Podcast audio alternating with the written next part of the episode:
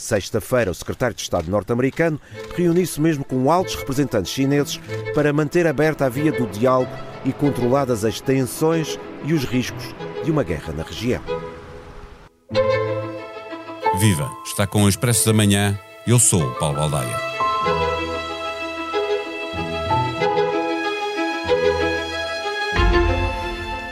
A Ilha Formosa, assim batizada pelos portugueses, foi tomada pelos chineses no século XVII, entregue aos japoneses no final do século XIX, para ser recuperada 50 anos depois, com a derrota do Japão na Segunda Guerra Mundial. A revolução e a vitória dos comunistas, liderados por Mao Tse-tung, empurraram os nacionalistas do Kuomintang para o arquipélago e assim nasceram, em 1949, duas Chinas, a República da China em Taiwan e a República Popular da China no continente, a única com lugar na Organização das Nações Unidas. Os Estados Unidos contribuíram para esta solução, mas nunca deixaram de apoiar a autonomia de Taiwan, inclusive comprometendo-se com a sua defesa. A China é o maior parceiro comercial de Taiwan e só depois aparecem os Estados Unidos. À entrada para esta década, mais de 40% das exportações de Taiwan iam para a China e a ilha recebia do continente quase um quarto do total das suas importações. Nesse ano, as trocas comerciais entre as duas partes valeram mais de 160 mil milhões de dólares. A interdependência é evidente e Taiwan é também um dos mais importantes investidores no continente. Entre a manutenção do status quo e a evolução para uma unificação desejada por Pequim e prometida pelo seu presidente Xi Jinping, nem que seja pela força, Taiwan teve eleições este fim de semana e ganhou o candidato que Pequim não queria. Só que a oposição, adepta de um maior diálogo com a China, tem a maioria no Parlamento. Neste episódio, regressamos à conversa com Raquel Vaz Pinto, professora da Universidade Nova, investigadora no IPRI, com a política externa e estratégia chinesa, grande estratégia dos Estados Unidos e a Ásia-Pacífico, entre as suas áreas de investigação. O Expresso da Manhã tem o patrocínio do BPI. Com as soluções de crédito pessoal BPI, paga sempre a mesma prestação. Faça uma simulação em bancobpi.pt. Banco BPI SA, registado junto do Banco de Portugal, sob o número 10.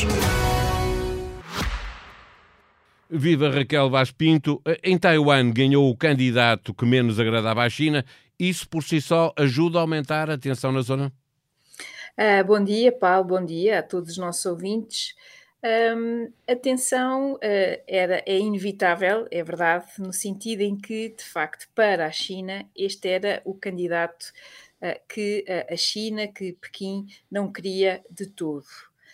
dito isto, é também uma, uma hipótese, ou, ou, se quiseres, uma, uma, uma reafirmação, aliás, expressiva neste sentido, porque esta eleição tinha aqui algumas questões de fundo. É expressivo que a sociedade taiwanesa tenha uh, decidido manter na presidência, tenha decidido manter o rumo da presidência anterior. É uh, para o partido uh, que ganha a presidência e este vice-presidente atual, que passará a presidente no dia 20 de maio, William Lai, é uma vitória importante, porque é, eh, é a primeira vez que um candidato deste partido uh, tem uma terceira uh, presidência seguida. Evidentemente, como há um limite dos mandatos, a presidente Tsai, a atual presidente, não se pôde recandidatar.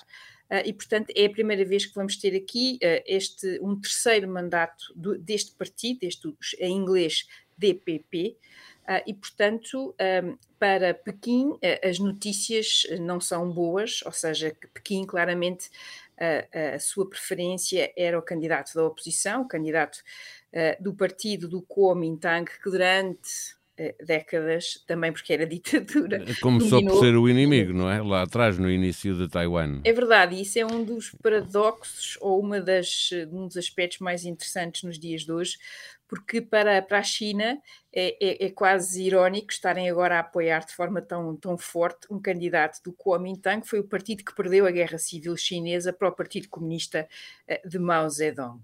Isso explica-se de uma forma muito simples.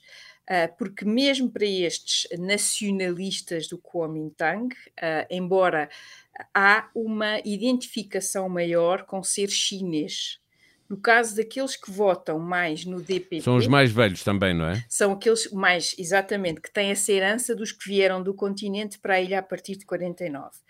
Eh, no entanto, o DPP, um partido que foi entretanto formado, eh, o que acontece é há um maior sentimento, uma maior identidade à volta do que é ser taiwanês que é diferente de ser chinês. E é isso que explica porque é que, quase de forma irónica, décadas e décadas depois, há uh, na China esta, este entusi entusiasmo também é uma palavra muito forte. Com, há com, com mas pelo menos é mais fácil de lidar com eles. É nestas eleições, a China empenhou-se nessa tentativa de influenciar o resultado, escolhendo dois candidatos, um amigo e um inimigo. A China falhou porque o seu candidato não ganhou, mas o sistema ficou tripartido e a oposição tem maioria no Parlamento. A China tem aqui uma perda e um ganho. Ganhou alguma coisa, já que fica mais difícil fazer consensos a partir de agora? Um, é, uh, com a presidência no DPP e um Parlamento que está dividido entre, sobretudo, duas partes, entre estes dois partidos que nós falamos e um terceiro partido que, entretanto, surgiu. Uh, de facto, é mais difícil consensos que sejam uh, uh, consenso ou a possibilidade do DPP pôr em prática uma política externa ou uma política de defesa mais assertiva. No entanto, no entanto, parece-me claro que a sociedade de Taiwan disse não à possibilidade de ter aquilo que uh, o próprio Kuomintang tem vindo a falar, embora sempre de uma forma mais cautelosa, ou seja, esta possibilidade de uma aproximação com a China. Ou seja, parece-me que a sociedade taiwanesa aqui foi extremamente. Enfim, cada pessoa vota de forma individual e não nos podemos mesmo esquecer. Pôs os ovos em cestos diferentes? Exatamente. Ou seja, para a presidência, mantém a linha uh, da atual presidente, Tsai Ing-wen, porque ela de facto fez um trabalho, sobretudo no seu segundo mandato, importante e aqui uh, uh, um bocadinho associada à própria à guerra russa na Ucrânia, esta ideia de que Taiwan era igualmente importante em termos daquilo que é a defesa dos regimes, de, dos regimes democráticos no mundo há um artigo dela muito conhecido que ela publicou na Foreign Affairs, portanto ela tem feito esse percurso. Agora, a sociedade taiwanesa também quer uh, que os seus problemas, como nós portugueses, quando vamos a eleições, sejam resolvidos. E aqui estamos a falar da economia, estamos a falar de questões sociais, estamos a falar do desemprego, do desemprego dos jovens. Portanto, há um conjunto de, de temas, porque Taiwan é uma democracia liberal plena. Uh, nós muitas vezes só pensamos em Taiwan por razões óbvias, porque pode de facto começar a Terceira Guerra Mundial, mas uh, uh, internamente há essa preocupação. Portanto, é uma... é uma, das grandes democracias do mundo, que está mais consolidada e com mais qualidade. Não, é, é, é extraordinário. Tem uma sociedade civil Uh, e, uma, uh, e uma parte da imprensa e uma parte de, dos think tanks, de, há, um, há, uma, há, um, debate tão grande naquela sociedade que é de facto, é, é de facto extraordinário.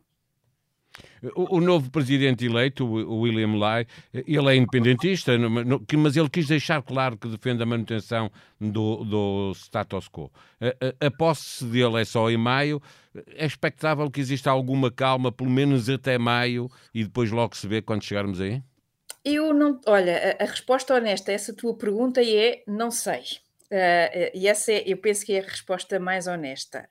Um, eu penso que, até porque esta administração dos Estados Unidos, a administração Biden, uh, tem tido uh, algum cuidado, sobretudo nos últimos tempos, em amainar as tensões, em, em, dar sinais mais claros sobre o que é que é Taiwan e aquilo que se pode esperar de Taiwan.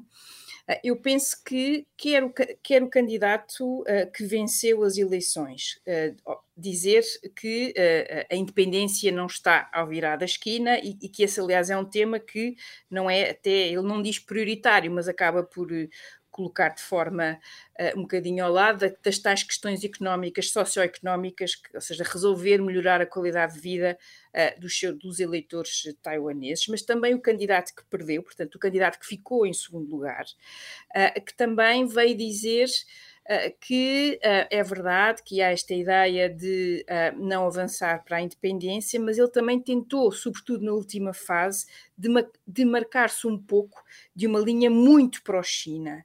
há uma viragem na sociedade taiwanesa até demográfica. Tu há pouco falavas uh, das gerações mais velhas que vieram do continente, aqueles que ainda têm a memória dessa China uh, continental.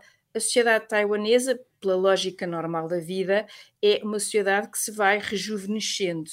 E essa sociedade tem cada vez menos essa relação de proximidade uh, com a China continental. E, portanto, há também aqui essa percepção clara, parece-me, do meu ponto de vista, face àquilo que se quer. É uma espécie de híbrido aqui, uma terra do ninho.